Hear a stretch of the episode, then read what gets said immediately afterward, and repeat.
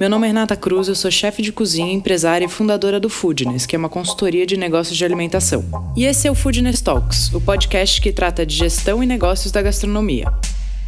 Cada semana vamos receber um convidado falando sobre um tema que ele domina. É um conteúdo feito por gente que empreende e passou ou passa pelas mesmas coisas que você, que tem ou está pensando em abrir um negócio. O Food Talks é um podcast para você que entende que gastronomia é muito mais que glamour. É sobre sangue, suor e boletos.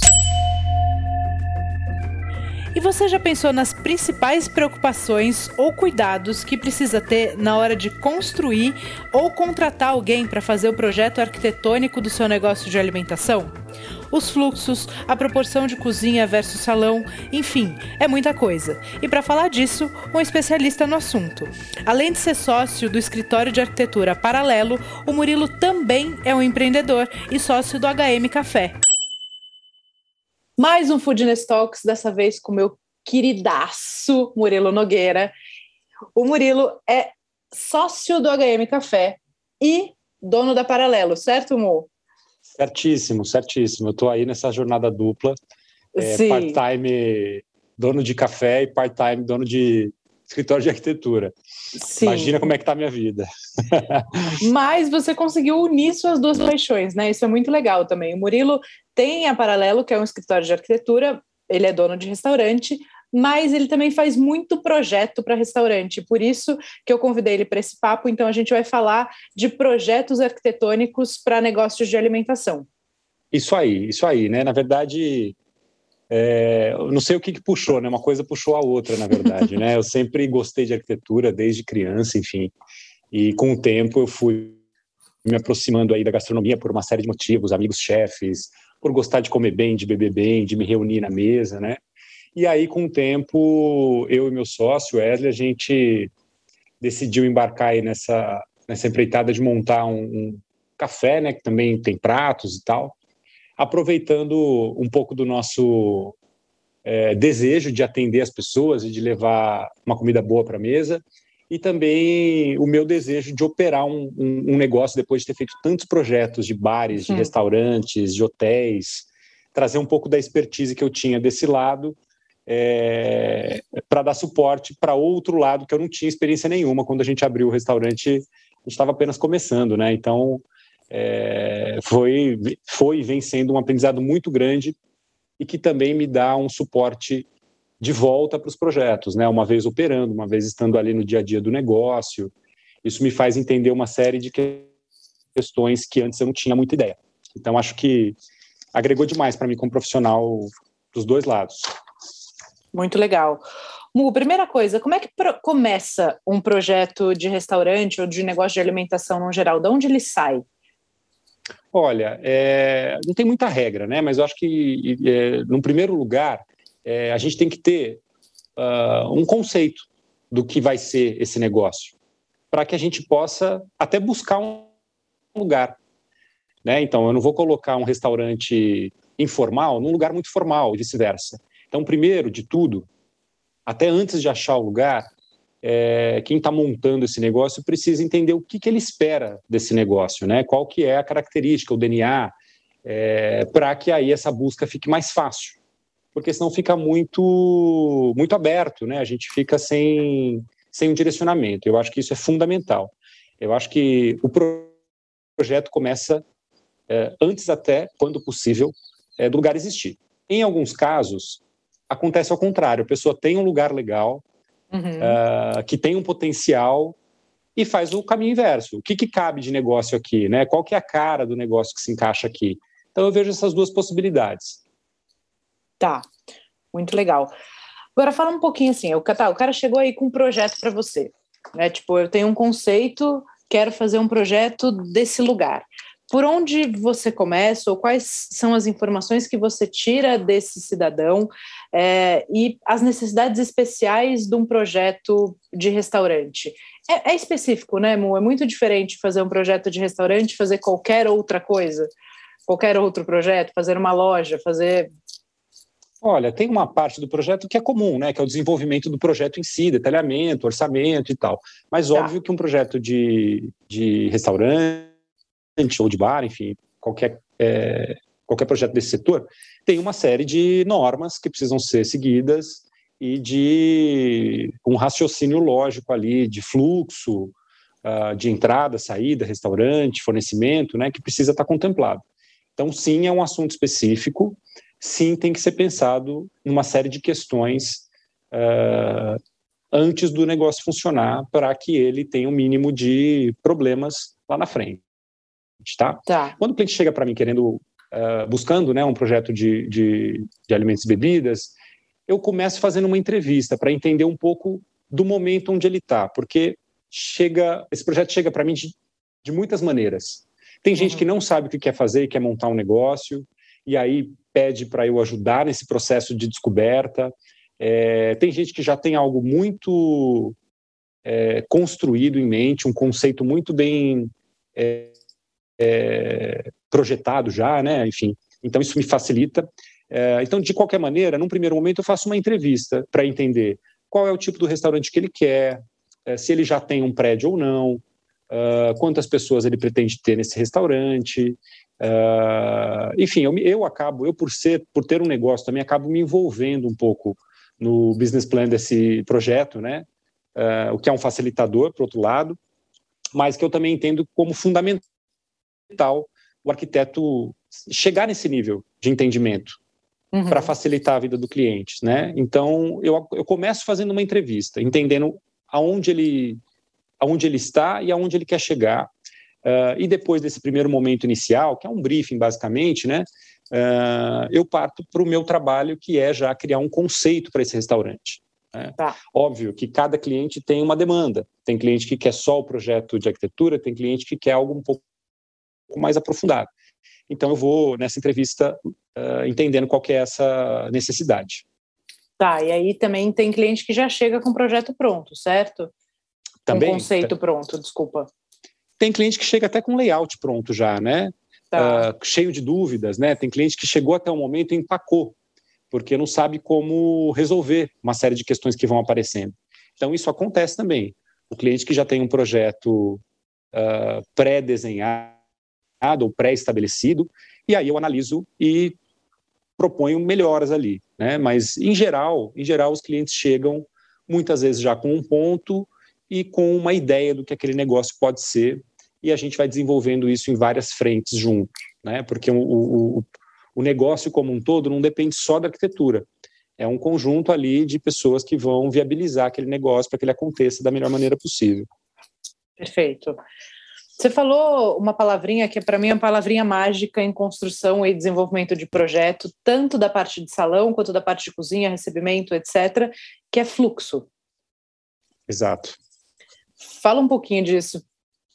Olha, quando a gente frequenta um restaurante, a gente está vendo só a parte boa da operação. Uhum. A gente está sentado ali na nossa mesa, a gente espera que a comida seja boa, que o atendimento seja bom, que a luz seja boa, mas a gente não está vendo tudo que acontece por trás disso, até aquele prato chegar na sua mesa. Cada ingrediente que tem ali, cada especiaria que tempera aquele prato, ele veio de algum lugar. Ele não apareceu ali na sua mesa, ele não se materializou ali. Então, a gente tem alguns fluxos dentro do restaurante. Primeiro, é um fluxo de funcionários. Né? Esse é o primeiro fluxo que acontece é, entrada e saída de funcionários, horários, turnos, uh, área de funcionários, banheiro, depósito, uh, enfim, tem esse fluxo primeiro. Depois a gente tem um fluxo que é de fornecimento, então, hortifruti, uh, toda a parte de grãos que chega, tempero. Então a gente tem esse segundo fluxo. Depois a gente tem um fluxo de clientes. E por último, né, não necessariamente nessa ordem, uhum. a gente uhum. tem o fluxo de saída, que é o lixo, né? Onde eu descarto tudo isso que, uh, que fica para trás, né? Seja restos de produção ou seja restos ali do serviço, né? Então a gente tem todos esses fluxos para pensar. E se o restaurante tem também um, um, uma demanda de delivery, ele tem um outro fluxo que é de motoboy é, ou motoboy, ou enfim, de qualquer maneira, alguém que faça esse transporte. Então, são várias frentes para serem pensadas ao mesmo tempo. Uh, óbvio que a gente tem o um cenário ideal e muitas vezes a gente tem um cenário possível, Uhum. mas pensar nisso garante um mínimo impacto para cada coisa. Né? Então, é importante as pessoas pensarem nisso. Eu vejo muitos casos onde uh, a pessoa só pensa no cliente. O cliente, muitas vezes, ele é. Muitas vezes não, né? Ele é o elemento fundamental quando você monta um negócio desse. Você quer que ele saia satisfeito, que ele saia bem impressionado. Mas para que isso aconteça, eu não posso abrir mão. Tá de pensar nas outras questões, porque isso acaba impactando exatamente no cliente.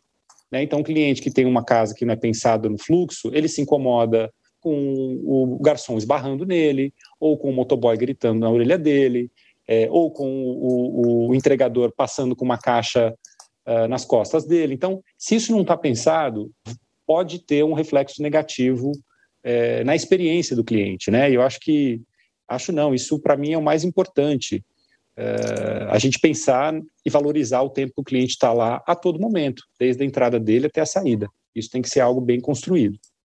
Sim, você falou dos fluxos e um dos mais importantes hoje é delivery, né? Se você vai ter um delivery operando no mesmo, na mesma casa, você precisa entender aonde seu motoboy chega, onde você vai acomodar esse cara, porque você não pode tornar desagradável a experiência nem para o seu cliente, nem para o cara que está trabalhando com você e para você.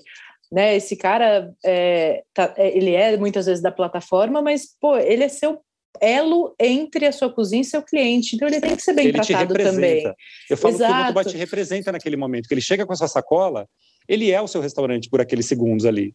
Então, se ele foi bem atendido na outra ponta, a gente espera e acredita, né? que ele também vai atender o nosso cliente que está lá do outro lado bem.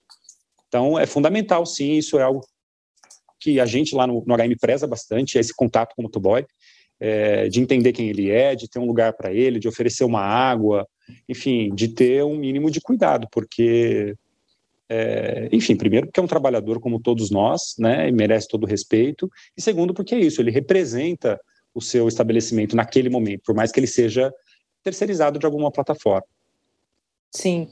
Romu, eu vou fazer uma pergunta para você que tem muito a ver com o jeito que a gente se conheceu, né? A gente se conheceu trabalhando num projeto juntos.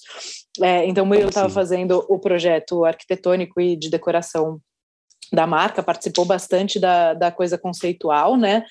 É, e eu estava fazendo a parte de cozinha e implantação como consultora, e aí a gente acabou trabalhando junto. E a gente teve muita facilidade de trabalhar junto, né? E, e para mim aqui que faço com o Foodness a parte da consultoria de cozinha, de implantação de conceito, etc., é muito feliz quando a gente encontra um parceiro ou também um outro, um outro fornecedor que tem uma boa onda de trabalho, assim, né? Isso é, isso é muito importante. Então, na, aí pensando aqui que o cara que está ouvindo a gente provavelmente é um cara que tem negócio, está querendo ter negócio, e da importância dele montar um time, né? Ou se respaldar com um time bacana e que tenha sinergia entre si. Isso faz muita diferença no seu trabalho também?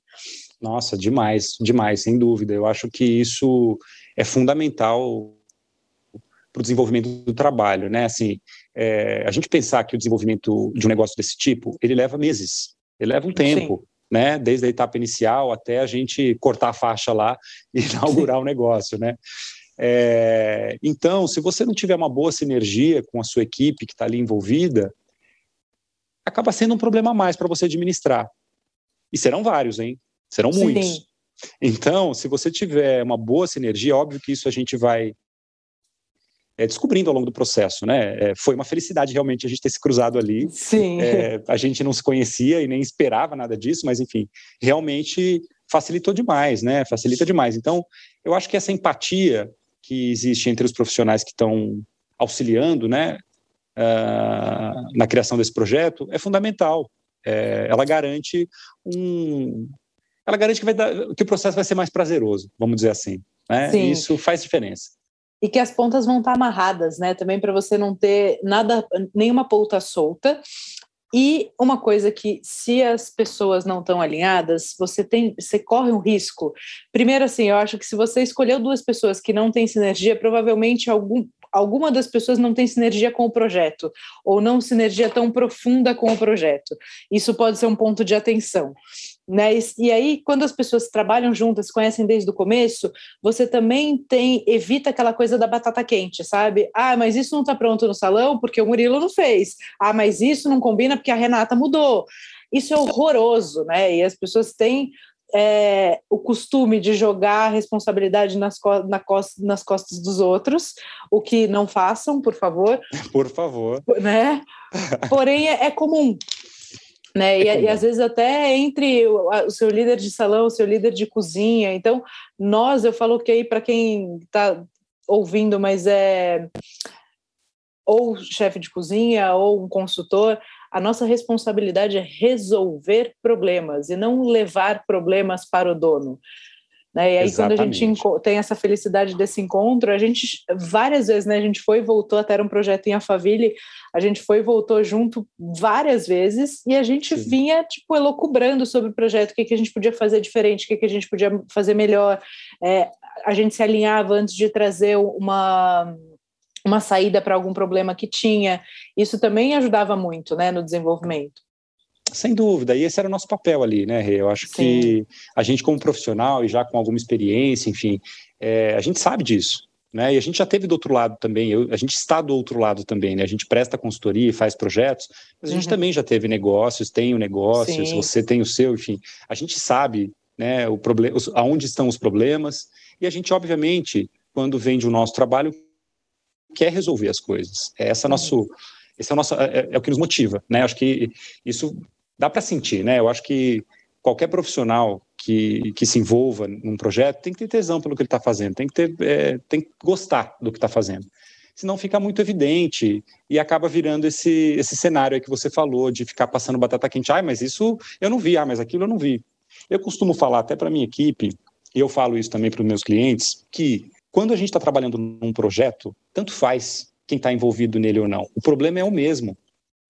Né? O problema é um só. Está é, é, tá em, tá, tá em volta de um tema único. Então, a resposta é sempre: tá ok, como nós vamos resolver? Somos nós que vamos resolver. Sim. Porque uma coisa só não resolve a outra. Não adianta eu ter uma, uma, um, um, restaurante maravilhoso, esteticamente, né? Se ele não tem um fluxo conversado e pensado com a equipe da cozinha. Sim. ele não tem estoque para armazenar as coisas. Então, uma coisa está relacionada à outra. A gente levanta os problemas e não importa quem vai resolver, mas ele precisa ser resolvido. Sim. A gente vai encontrar meios de acontecer. E aqui, para fazer um parênteses super importante, vou abrir um restaurante, mas meu primo vai fazer o projeto, porque ele é arquiteto. Mas meu primo faz loja de parafuso, nunca fez um restaurante. Gente, pelo menos por uma consultoria, chamem alguém que conhece de fluxos e processos. Sai tão mais caro depois ter que resolver trocar o pneu com o carro andando, né? E é muito específico. Eu, eu falo muitas vezes aqui que financeiramente é um negócio talvez mais complexo do planeta, é, em termos de administração, de gestão de time e também de fluxos. Né? A gente falou aqui fluxo de lixo, fluxo de recebimento, fluxo de entrada e saída de colaborador, é, fluxo de delivery. Então, a gente precisa ter um fluxo que beneficie não só o cliente, mas também o trabalhador, né? O cara que está ali, meu, subir descer a escada 500 vezes porque a, a, cozinha no andar de cima. Então a gente tem que pensar tudo isso porque no dia a dia isso impacta muito também em qualidade. Sem dúvida, sem dúvida. Olha, você que está aí do outro lado, pensando em montar o seu negócio, é fundamental que você tenha pessoas com experiência uh, ah, para te ajudar nesse processo. Tá? Hoje a gente tem muitos recursos para isso é, seja uma contratação à distância, tem muitos cursos é, é, na área, enfim, é, mas não dá para você é, pular essa etapa. Você precisa falar com gente que entende do negócio para exatamente isso, minimizar qualquer problema que você vai ter lá na frente, tá? É óbvio que eu até falo assim, uh, um projeto ele minimiza problemas, mas ele não elimina. Uhum. Então, assim, por mais que a gente tenha experiência, tem muita coisa que foge do nosso controle, né? É, principalmente uh, a evolução do negócio, né? Às vezes a gente monta um, um restaurante, monta um negócio pensando numa operação, pensando numa possibilidade, e no meio do caminho aquilo muda. o restaurante tinha um DNA de rua e de repente ele virou delivery, ou ao contrário. Então, você tem que estar também, acho que o, o, o empreendedor dessa área tem que estar muito aberto a mudanças uh, e muito atento a elas, né? Porque um, um, insistir em um movimento pode ser fatal para o seu negócio. Enquanto uhum. entender uma outra demanda, uma outra oferta, pode alavancar seu negócio. Então, eu acho que, primeiro, uh, contar com um bom time que tenha uma sinergia e que tenha uma experiência uh, no negócio. E segundo, estar aberto a reconstruir o que você Sim. planejou ali, tá? Porque vai acontecer. Não ter aquela ideia fixa, né? Exato, não ficar muito preso naquilo, amarrado naquilo, né? Estar atento ao que o seu cliente pede, porque no final a gente faz o negócio para ser consumido.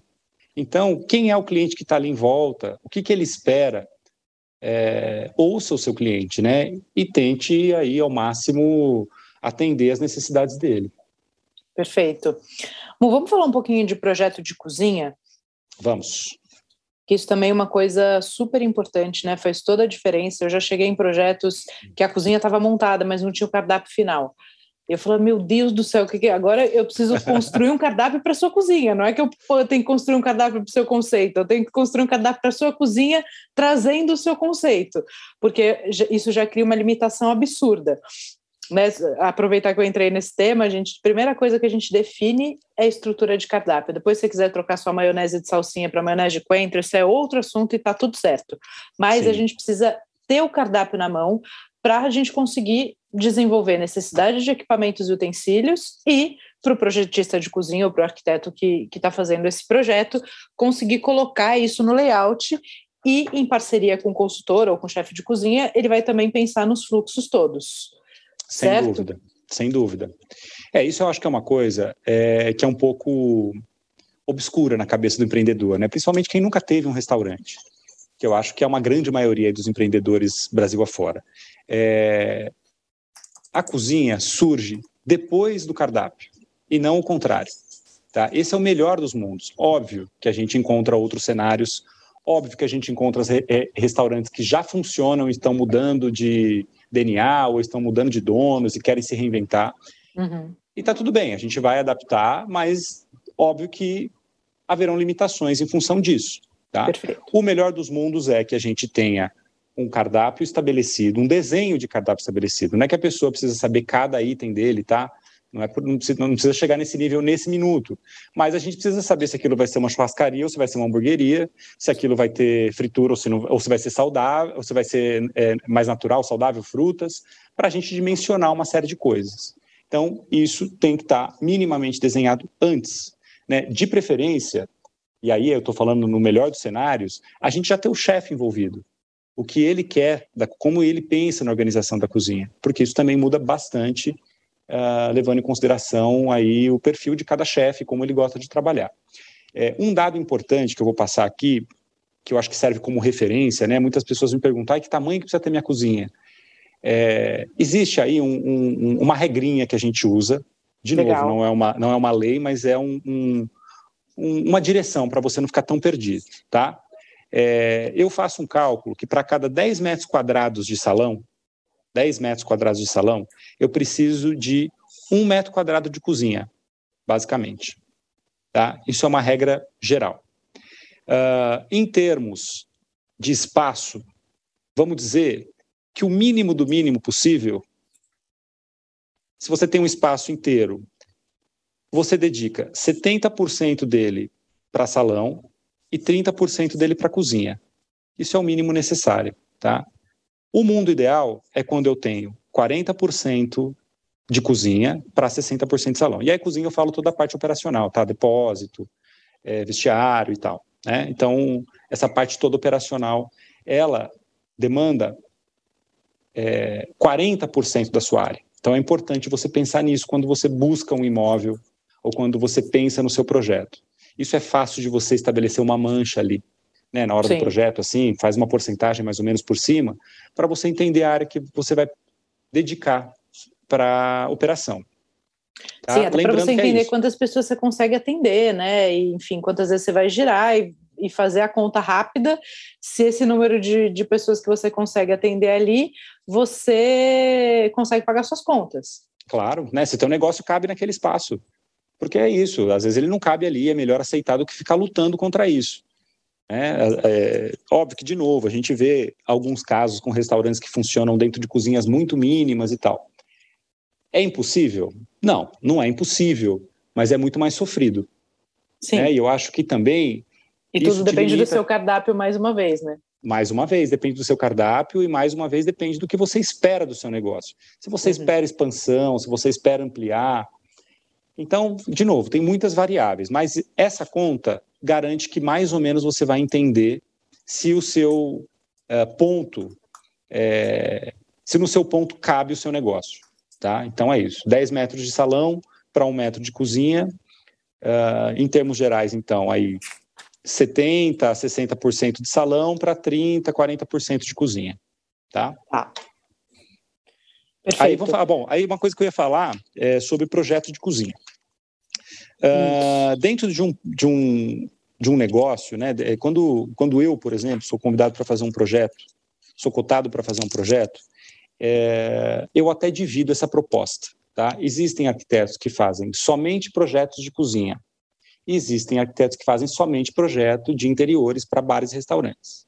Uhum. Uh, muitas vezes uh, são contratados duas frentes de projeto, né? uma para interiores e uma para salão, e uma, desculpa, e uma para cozinha e operação, porque realmente são assuntos muito específicos. Eles têm legislações específicas, eles têm é, características específicas. Alguns escritórios fazem os dois projetos, né? Eu, no meu caso, consigo absorver os dois projetos até um certo, até uma certa escala. Se é uma planta muito maior, um restaurante com muitos lugares, ou um hotel, é, ou um restaurante de fábrica, né, uma, um, uma parte mais de operação, é, aí eu prefiro contar com um projetista de cozinha também, né, dividir essa, essa tarefa em, em duas etapas. Eu uhum. faço a parte de interiores e, e mobiliário e tudo mais, e outra e outra pessoa faz, outro escritório faz a parte de, de cozinhas, tá bom? Tem ótimos escritórios aí pelo Brasil, é, mas sim, são assuntos bem diferentes um do outro, tá? Sim. Então, assim, alinhar um pouco a expectativa quando você contrata um arquiteto, que muitas vezes ele pode não ter experiência no projeto de cozinha. Tá? É, isso é importante perguntar até, né, Mo? Porque é, é isso, ou, ou, isso fica claro, é, se ele tem muita experiência, ele faz, ele assume, ou ele vai te responder, eu tenho uma, um projetista que trabalha comigo, então ele já está na sua cotação, ou a terceira pergunta é, a terceira resposta é, não, isso a gente contrata em paralelo, eu te trago os orçamentos. Mas cuidado para você não faz, deixar de fazer, não deixar de fazer a pergunta, não deixar de ter a resposta, e um cara que nunca projetou uma cozinha, projetar uma cozinha industrial, porque a chance de ter falhas e erros que vão custar muito caro para resolver é muito grande. Sem dúvida, sem dúvida. Olha, então acho que assim, aproveitando que a gente está falando sobre projeto, né, é, frentes de projeto, é, existem várias quando a gente fala de um projeto de restaurante, tá? Uhum. É, todo mundo acha que falar, ah, eu vou contratar um arquiteto e ele vai fazer o projeto para mim. Sim, ele vai fazer uma parte do projeto. Mas dentro disso tem outras frentes. Uma coisa é o projeto de arquitetura e interiores. Outra coisa é o projeto de cozinhas que a gente já viu. Outra coisa é o projeto de instalações, que é hidráulica, gás, ar-condicionado, iluminação. E outra coisa é um projeto de sonorização e automação. Né? O arquiteto não vai projetar isso para você, ele vai te ajudar a, direcionar. É, muitas vezes ele vai, obviamente, uh, direcionar essa equipe toda, esse time de projetistas, né? Mas são várias cadeiras, não é uma só. Então isso é muito importante ficar claro é, para quem está contratando e também para quem está projetando, porque muitas vezes a pessoa é pega de surpresa, principalmente se ela não tem tanta experiência. Né? Chega, chega na hora e fala assim: bom, vamos instalar coisa, e o projeto de exaustão? Ah, não sei. Ah, não sei. Ah, eu não faço projeto de exaustão. Aí a empresa muitas vezes também não faz. Aí uhum. você vai correr atrás disso com o projeto andando. Tá. Então tenha isso em mente, tá? A gente tem projeto de, de arquitetura interiores, projeto de cozinha, projeto de instalações, que aí tem todas essas linhas, né? Exaustão, ar-condicionado, é, e aí depois tem um projeto de automação e sonorização também, que é som ambiente, uh, automação de iluminação quando precisa, é, enfim, a gente vai chegando em projetos mais densos, né? Dependendo do, da complexidade do que está sendo proposto. Tá, legal. Omu, queria te fazer uma outra pergunta em relação à parte de back, que é o espaço para a área de colaboradores isso acaba sendo um outro ponto super negligenciado nos projetos, né? E aí a gente não tem uma área para as pessoas se trocarem direito, não tem onde botar o armário, não tem onde as pessoas fazerem alimentação. Então, se você faz um projeto que as pessoas não têm aonde comer, por exemplo, elas vão comer no salão, e aí você precisa pensar como isso vai acontecer, ou você vai ter que dar um ticket para que elas comam fora daquele ambiente. Sim, sim. É, de novo, isso aí depende muito do cenário e do perfil do restaurante, né? Mas uhum. é, eu acho que é tão importante quanto você pensar no seu cliente, pensar no seu colaborador. Porque Sim. é ele que movimenta tudo.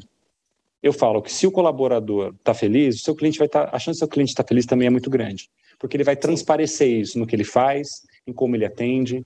E é muito importante que isso exista, que exista uma boa área para os seus colaboradores é, que você possa atender os seus colaboradores com tanto cuidado quanto você atende seus clientes, para que você consiga ter, primeiro, uma boa aderência né, dos, seus, dos seus colaboradores, não ficar com a sua equipe girando o tempo inteiro, que é horrível, você tem que ficar Sim. treinando o tempo inteiro, é, para que você possa ter uma boa relação com eles e passar para eles, através do cuidado com eles, o cuidado que você espera com os clientes com o produto que ele está sendo manipulado.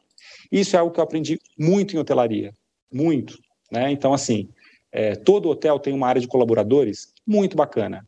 Uma área de estar para colaboradores. A gente tem quarto para colaborador, porque muitas vezes eles dobram de turno, eles dormem lá, às vezes eles moram longe. Tem área de banho. No banheiro feminino tem área de maquiagem, com, com é, bancada para maquiagem, com iluminação. Porque você espera que eles estejam apresentáveis e que eles passem uma boa impressão, só que para isso você precisa dar condições. Porque muitas vezes, isso eu acho que é uma coisa que os clientes às vezes acontecem, aquele colaborador acordou às 5 da manhã, pegou três conduções para chegar no Sim. teu restaurante às 8 da manhã. E eles falam, nossa, mas que cara é essa? Putz, cara, você quer que eu comece por onde, entendeu? Você quer que eu te explique, entendeu? Quer, quer, quer voltar comigo?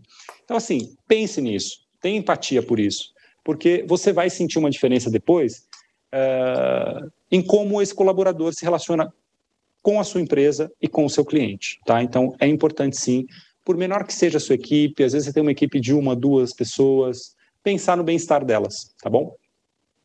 Muito bem. O tempo de obra eu sei que varia de projeto para projeto, assim, mas é, tem uma máxima aí no mercado que eu queria saber se você concorda que a obra só tem só tem dia para começar e você só, pre, só sabe quando você pretende gastar. Isso é um erro de projeto? Isso é comum de fato? É uma característica do segmento? Olha, eu falo o seguinte: quando a gente faz uma obra, a gente está contratando um serviço, não um produto. Né? Então, um cronograma ele vai te dar um horizonte, mas ele está sujeito a mil variáveis. A gente Perfeito. acabou de passar por um turbilhão de variáveis aí, então acho que está todo mundo um pouco esperto com isso. É... E tem que se levar isso em consideração. Eu acho que um dos grandes problemas, é, e que eu acho que, uma, eu acho que algo que dificulta mais esse processo é a falta de planejamento e projeto. Então, muitas vezes acontece uh, e aí eu sofro, obviamente, com isso, do cliente chegar e falar: olha, eu aluguei meu ponto já, eu já estou pagando aluguel, eu preciso do restaurante pronto daqui três meses. Falei, tá bom, mas você já comprou alguma coisa? Você sabe o prazo das coisas, né? Porque as coisas têm prazo para serem fabricadas, as coisas têm prazo para serem executadas. Então, eu acho que se você quer ter agilidade nesse processo, tenha um bom planejamento. Entenda que as coisas levam tempo para serem produzidas. E aí foi o que você falou, tem muitos cenários, né? Tem muitos cenários. Uh, em geral, eu vejo que a gente começa um projeto com um ideal da parte é, do cliente, o que ele imagina, e o projeto vai crescendo ao longo do tempo.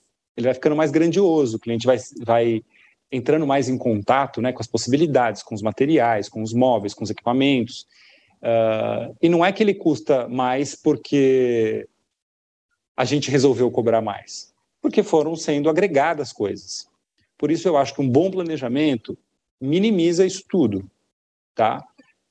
Mas eu também acho que uma melhoria é sempre desejável, né? Então, talvez não ficar tão preso no, no, no, no, num budget se você quer melhorar as condições.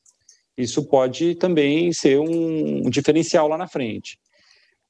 Mas o que eu vejo de problema básico é isso. Eu acho que existe uma falta de planejamento lá no início. Né? O cliente que chega já com algo muito pronto na cabeça e querendo tempo, em geral ele não tem muita noção do prazo das coisas, né? Então, tá. uh, tentar envolver os projetistas antes, desde o, desde o projeto inicial, uh, desde as primeiras conversas, porque isso vai te ajudar a encontrar um ponto que seja mais favorável para o que você quer, vai te ajudar a entender um pouco mais os prazos das coisas, uh, e até entender quais são os limites disso dentro de um orçamento que você tenha. Né? A gente sempre tenta, obviamente, trabalhar e ficar dentro desse orçamento.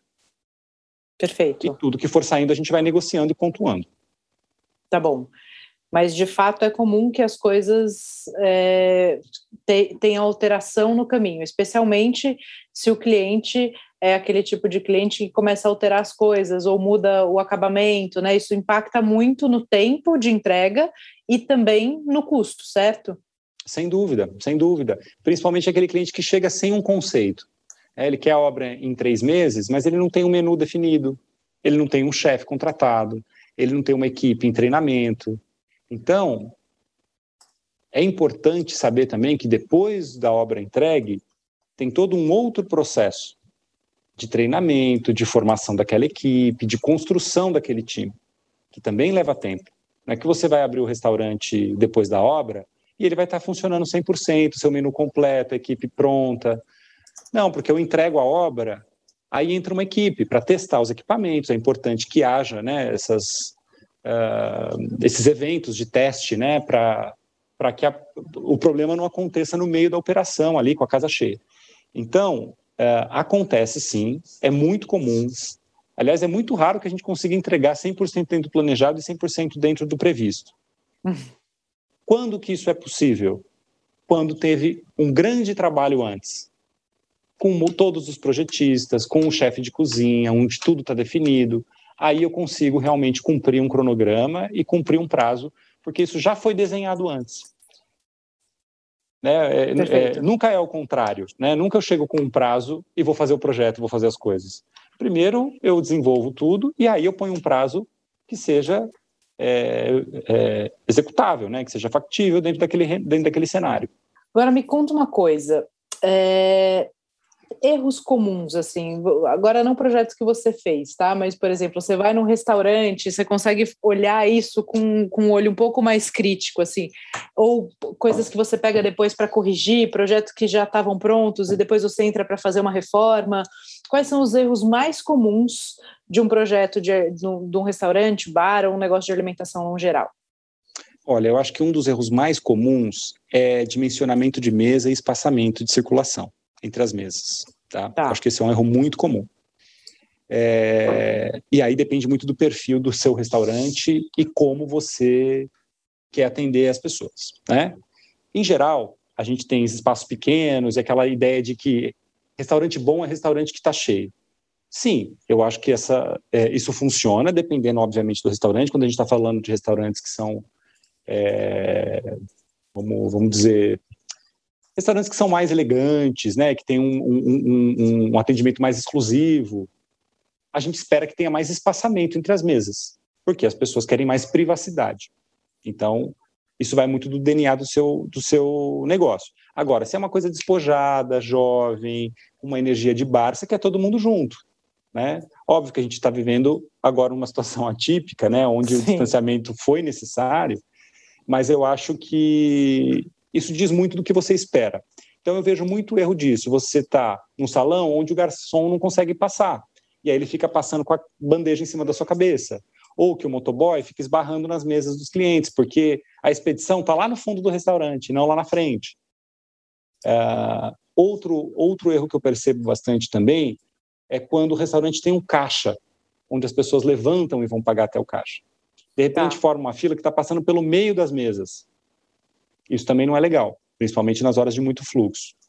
Então, eu acho que dentro da parte do salão, eu vejo esse problema, dimensionamento de mesas e de espaço. Agora, dentro da cozinha, eu vejo muito erro, muito erro. Desde uma cozinha aberta, né? Eu acho que está muito há muito tempo já, né? Tem essa questão da cozinha show, de você ficar ali visível e, e, e, e ter esse contato com o cliente. Lembrem que a cozinha é uma área de trabalho duro. A gente tem luz forte, a gente tem gritaria, a gente tem cheiro de tudo, inclusive do que não deu certo, que queimou. A uhum. gente tem é, prato que nadou, então fica gritando, oh, fulano, não sei o quê. Então pense nisso. A sua cozinha não vai ser aquela coisa é, tão elegante quanto você pensa assim. Então talvez você tenha só uma parte da sua cozinha aparente. Outra parte não precisa ficar aparente. Porque tem estoque, tem pré-preparo, tem uma série de outras coisas que talvez não seja o mais agradável do mundo para o seu cliente ver. Então, eu me deparo um pouco com isso também, tá? com cozinhas abertas que tornam a experiência desagradável em função do ritmo que a cozinha tem, que é natural dela, não dá para você é, fugir disso, tá? Mas tenha cuidado com isso quando você pensa numa cozinha aberta. Na luz, né? A luz da cozinha é mais forte, a luz do salão é mais baixa, é mais delicada. Então, pensar nessas questões é, antes que elas aconteçam, porque eu, eu vejo isso muito por aí. Perfeito, muito bom. É, necessidades especiais, coisas que só acontecem com restaurantes ou com bares e que no projeto você não pode deixar de colocar.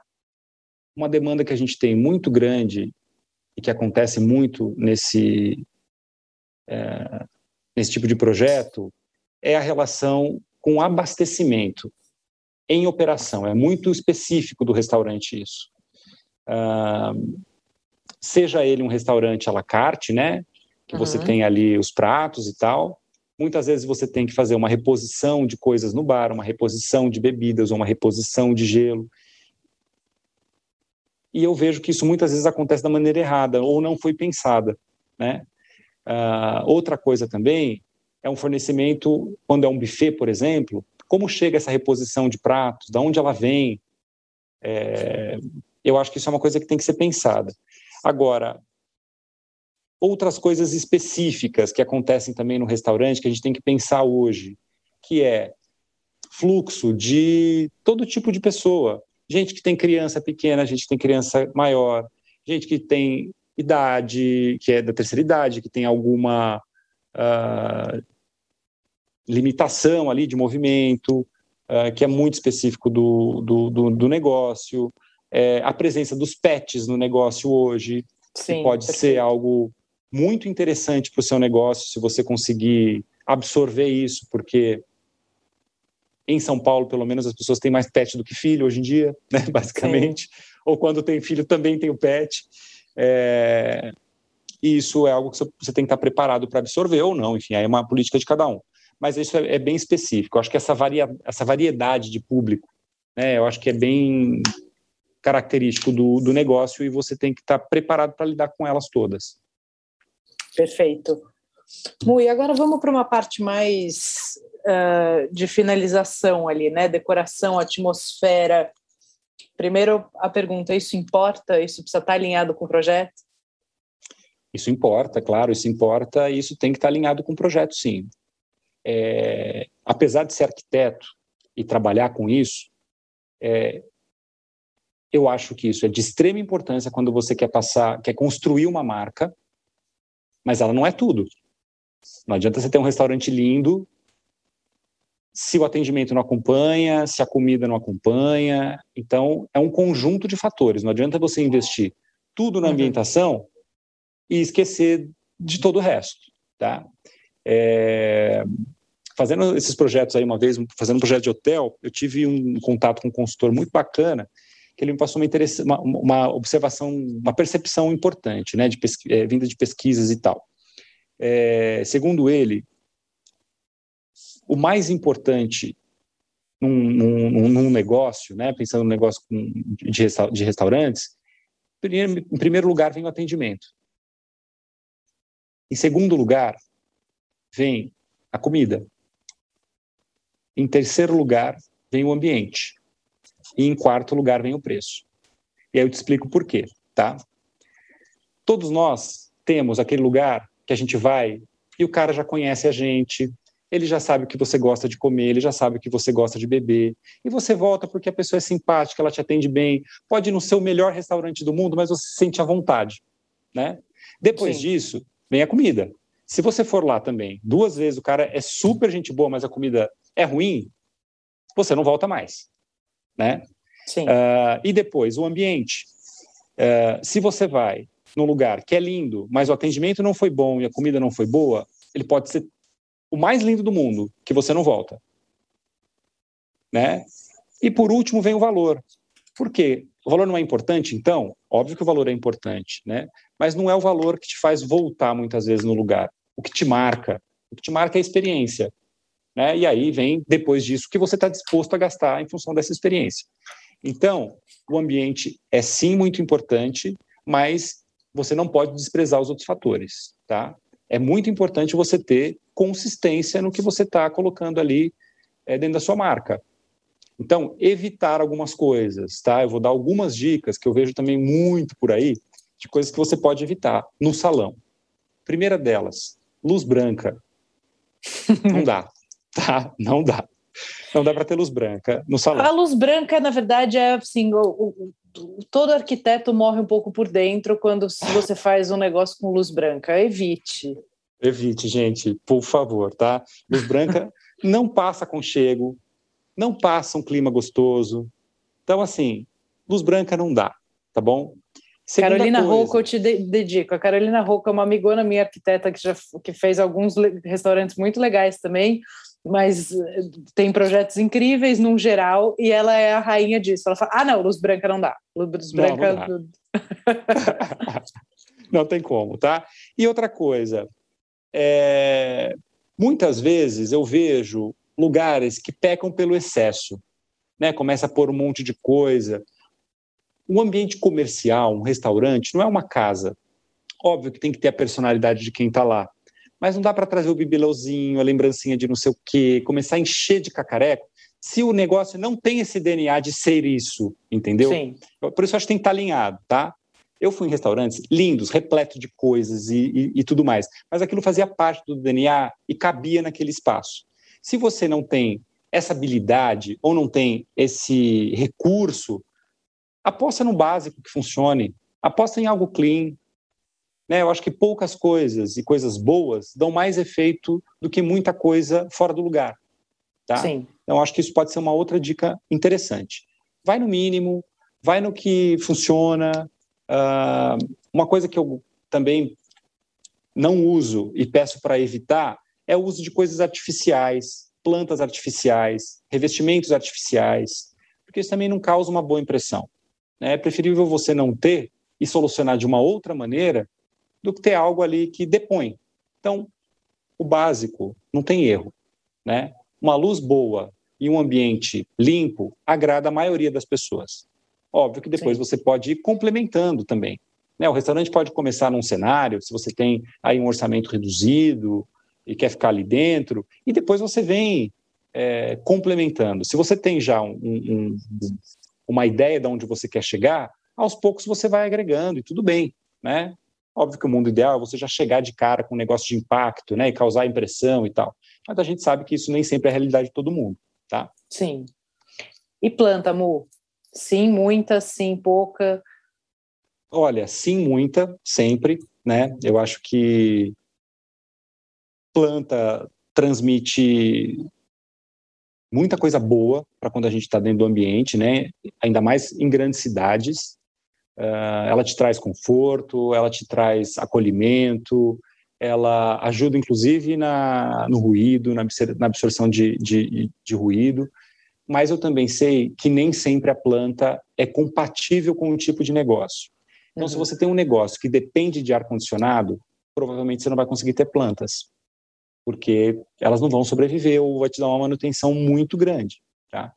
Então, também tomar cuidado para isso. Óbvio que a gente quer plantas, o cliente gosta muito, né? A gente tem um feedback super positivo é, de projetos que tem biofilia, a gente chama, né? Que tem muros verdes, ou que tem bastante árvore, ou que está dentro de um jardim, ou que o jardim está dentro do restaurante.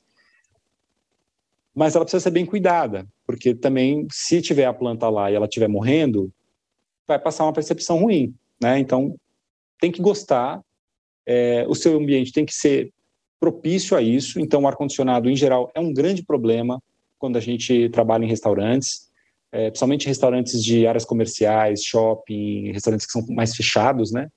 Então a planta pode ser um problema. Mas sim, se for possível, ponha plantas, é, ponha plantas na mesma proporção que você tira a luz branca, tá? Tá. Muita planta, nenhuma luz branca.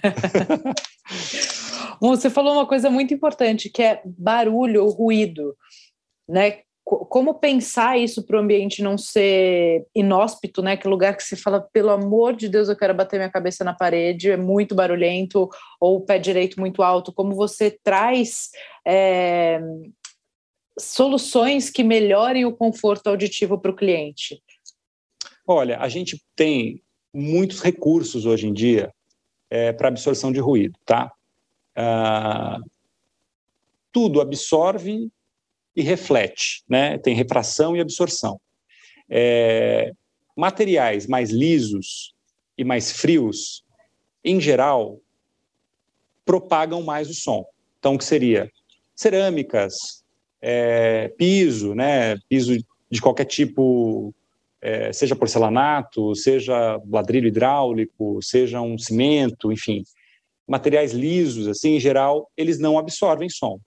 O que absorve som é madeira, planta absorve bastante som, tecido. Então, se você tem cadeiras em tecido, poltronas em tecido, isso ajuda também. Tá? É...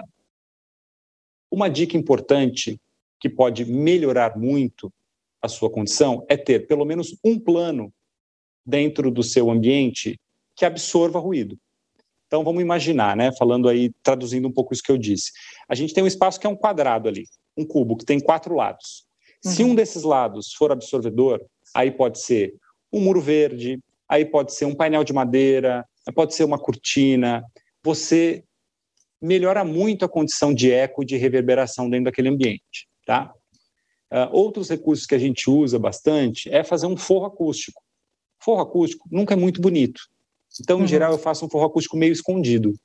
É, tá para que a gente não, não fique com aquele elemento ali muito comercial né, dentro do ambiente do restaurante. Não é muito legal em geral. Outra coisa que se vê muito e que também ajuda é fazer um tratamento acústico embaixo das mesas. Isso ajuda bastante. Embaixo das mesas e embaixo das cadeiras, em alguns casos, a gente faz. Tá. Muitas vezes eu não tenho esse recurso. Às vezes o restaurante é todo em vidro, por exemplo. Não tem como você trabalhar nenhuma superfície nesse caso. Então você vai usando outros recursos. Você faz um teto de madeira, você faz um piso em madeira às vezes, você faz os móveis mais em madeira ao invés de fazer tanto metal.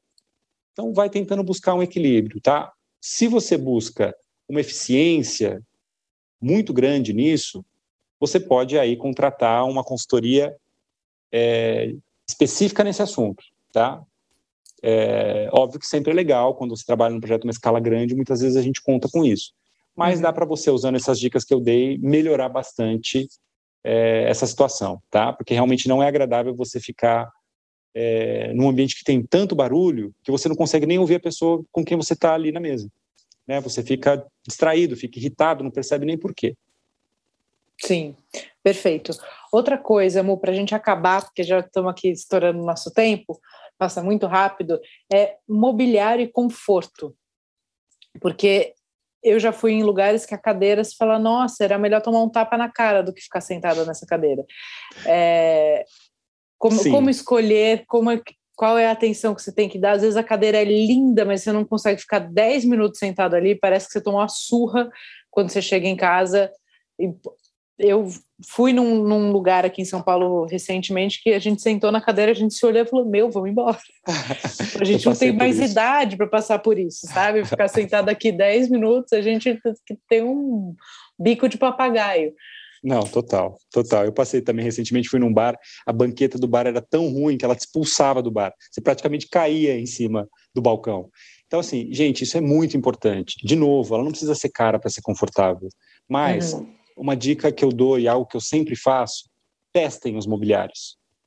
Se você, você vai comprar 50 cadeiras para um restaurante, não dá para 50 cadeiras serem ruins. E você só sabe disso sentando nela. Então, Sim.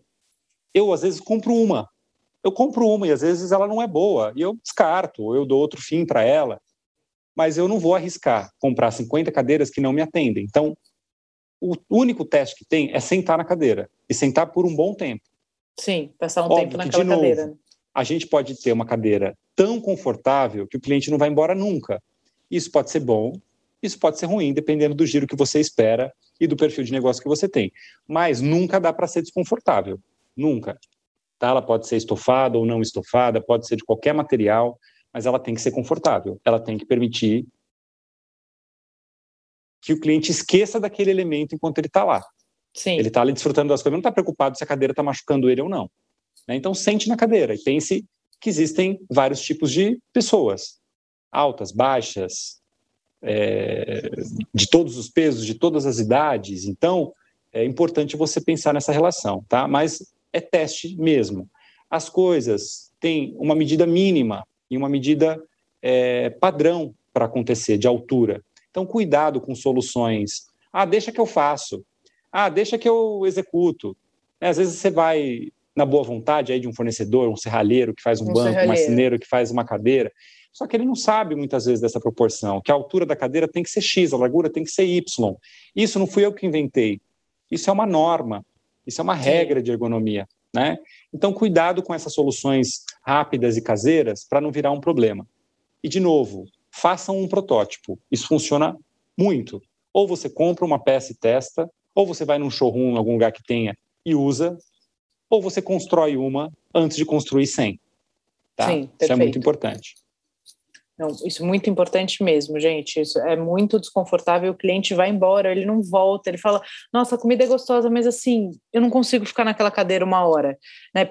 E também pensem no, no conceito do seu negócio. Às vezes a cadeira não ser tão confortável pode ser estratégico mas não pode ser horrorosa, né? É, não pode ser um problema. Ela não precisa te abraçar, mas fala, putz, é um, é um negócio de giro rápido, eu não quero que o cara fique aqui é, muito tempo. Legal, então ela não é maravilhosa, mas ela você consegue passar ali o tempo da refeição sem sofrer.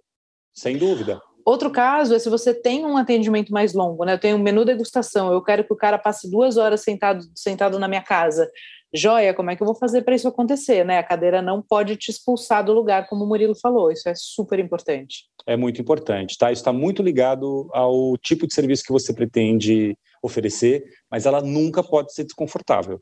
Ela pode ser só mais confortável ainda, nunca menos, né? Então, tem coisas que são mínimas, tá? E eu acho que a iluminação também entra muito nessa questão do conforto, né? Você tá. chegar num lugar que tem uma luz gigante, pode não estar tá tão alinhado com o que você espera uh, para a experiência do seu cliente. Então, fique atento a isso também, tá? Tá, agora mesa. Música, né?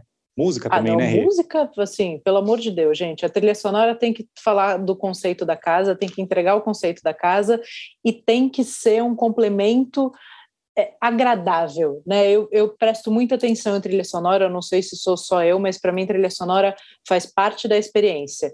E já levantei também para ir embora de lugares que a música estava num volume horroroso, que a música era horrorosa, é, e, e, quando ela não entrega o que a proposta de valor da casa, isso também me incomoda muito. Então, é volume, Sim. é a escolha da trilha, tem né, a, a, qualidade da caixa de som, acho que tem muitas, muitas questões aí. Tem muitas nuances quando a gente fala disso, mas pensem nisso também. Aí você falar de mesa, né, Rê? Mesa, que aí mesa tem um lance. O pé da mesa estar no lugar certo, né? Se você tem que. Ah, eu tenho um, um sofá. E aí as pessoas vão entrar pela lateral. Se o seu pé não é central, a pessoa não entra no seu sofá. Exato. Ponto um. É, e depois, aí, enfim, tampo, né, para não ser o tampo, a gente limpa as mesas com álcool. Se, a, se o acabamento do tampo não, é, não recebe é, álcool bem, você vai ter um problema muito cedo de mesas manchadas ou mesas com cara de muito gastas muito rápido.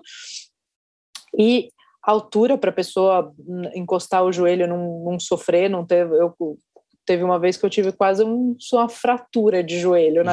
porque eu fui sentar, a mesa não, não era compatível com a altura da cadeira, sabe? Eu enfiei um o joelho na me... mesa. Né? Nossa, vontade de chorar, é, sentada num cantinho. E o lance das mesas redondas e mesas quadradas, né? Porque mesa redonda você tem uma dificuldade para juntá-las. Isso pode ser maravilhoso se é estratégico. É, e mesas quadradas você consegue juntar. Então, agora brilhe, fale aí de mesas. Vamos lá, eu vou falar muita coisa sobre mesa, tá? tá. Primeiro, prefira mesas com pés centrais. Prefira mesas com bons pés centrais. É, e com pé central que já funcione Cuidado de novo com soluções do serralheiro, porque a mesa não fica estável. A mesa com pé central precisa ter estabilidade. Então ela precisa ter um peso para segurar a mesa. Não é só um, um, um, um, tubo de ferro com quatro pés. Não, ela tem um pensamento para que ela funcione, tá? Então cuidado com esse tipo de solução. É, para a mesa não virar, para a mesa não tombar, tá? A mesa tem que ter uma estabilidade. Prefira mesas com pé central. Não que a gente elimine todas as outras. De novo, depende muito do uso e do seu layout, tá? Mas as mesas com pé central te permite mais liberdade para circular. O cliente fica mais à vontade. Você pode colocar cadeira, você pode aproximar no sofá. Ela funciona de uma maneira é, mais fácil dentro do restaurante. É, quando eu falo de mesas, é, e aí tem mil formatos, redondo, quadrado, retangular, é, mais orgânicas, né? A gente tem usado muitas mesas orgânicas, balcões orgânicos pelos ambientes. É, eu costumo dizer que o, que o ideal dentro de um restaurante, principalmente se não é um restaurante grande, é você ter várias tipologias de assento. Porque existem momentos dentro do restaurante e momentos dentro do serviço. Então, se você vai, se você tem uma área de espera, por exemplo, você não precisa pôr uma cadeira com mesa. Você pode pôr uma poltrona, você pode pôr um sofá mais relaxado, você pode pôr uma mesinha mais baixa para servir alguma coisa para enquanto a pessoa espera. Uh, dentro da área do restaurante, você pode ter mesas quadradas que possam ser possam juntar para grupos. Você pode ter mesas redondas só para casais em ambientes diferentes. Criar uma tipologia e uma dinâmica garante que seu negócio fique mais interessante. É, chegar num restaurante que só tem mesa e cadeira te dá um pouco uma sensação de refeitório, né? fica um pouco monótono. É legal quando você consegue intercalar conjuntos de mesa com conjuntos de banquetas e mesas mais altas, ou com sofás e lounges, criando dinâmicas diferentes. Deixa seu espaço mais interessante, tá? Uh, agora, sobre dimensão da mesa, de novo, depende do que você tem no menu. É impressionante, mas depende até dos pratos que você escolher para pôr na mesa. Né? Não adianta ter uma Sim. mesa gigante de um por um, né? Uma mesa quadrada gigante hoje em dia, um por um já é uma mesa gigante. É... Se você vai ter pratinhos pequenininhos, aqueles pratos vão sumir na mesa e vai passar uma sensação ruim, né? Então, se você tem pratos menores, se você é, por exemplo, uma doceria que tem pratinhos pequenininhos, chás e cafés, você não precisa de uma mesa gigante. Uhum. Agora, se você é um lugar que tem um serviço de menu completo, ou que você faz um menu degustação, que você tem vários pratos servidos na mesa, eles precisam caber na mesa. Então você tem que pensar nessa, nessa condição, tá?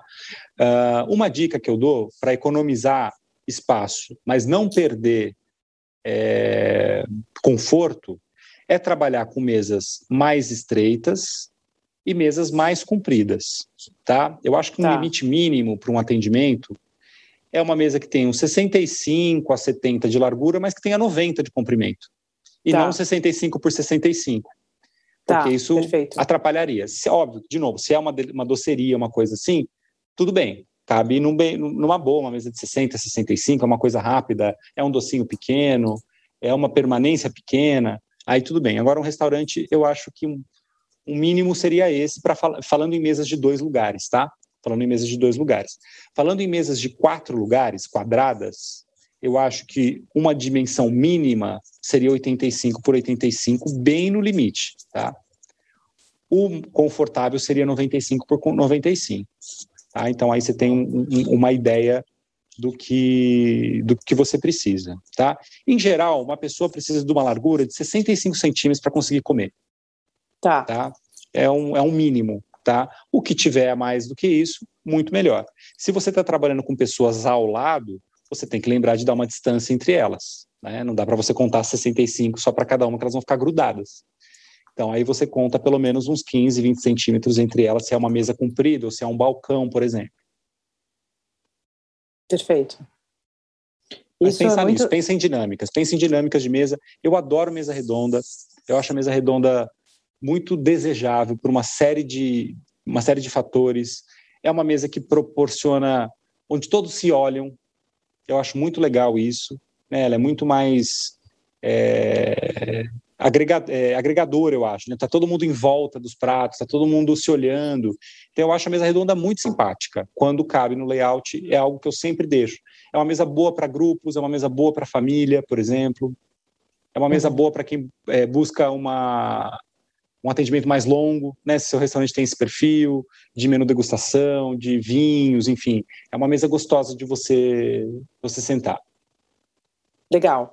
E aí você pensar nisso, né? Se você tem essa dinâmica de precisar juntar mesas, cuidado para não botar todas redondas, porque senão você inviabiliza isso.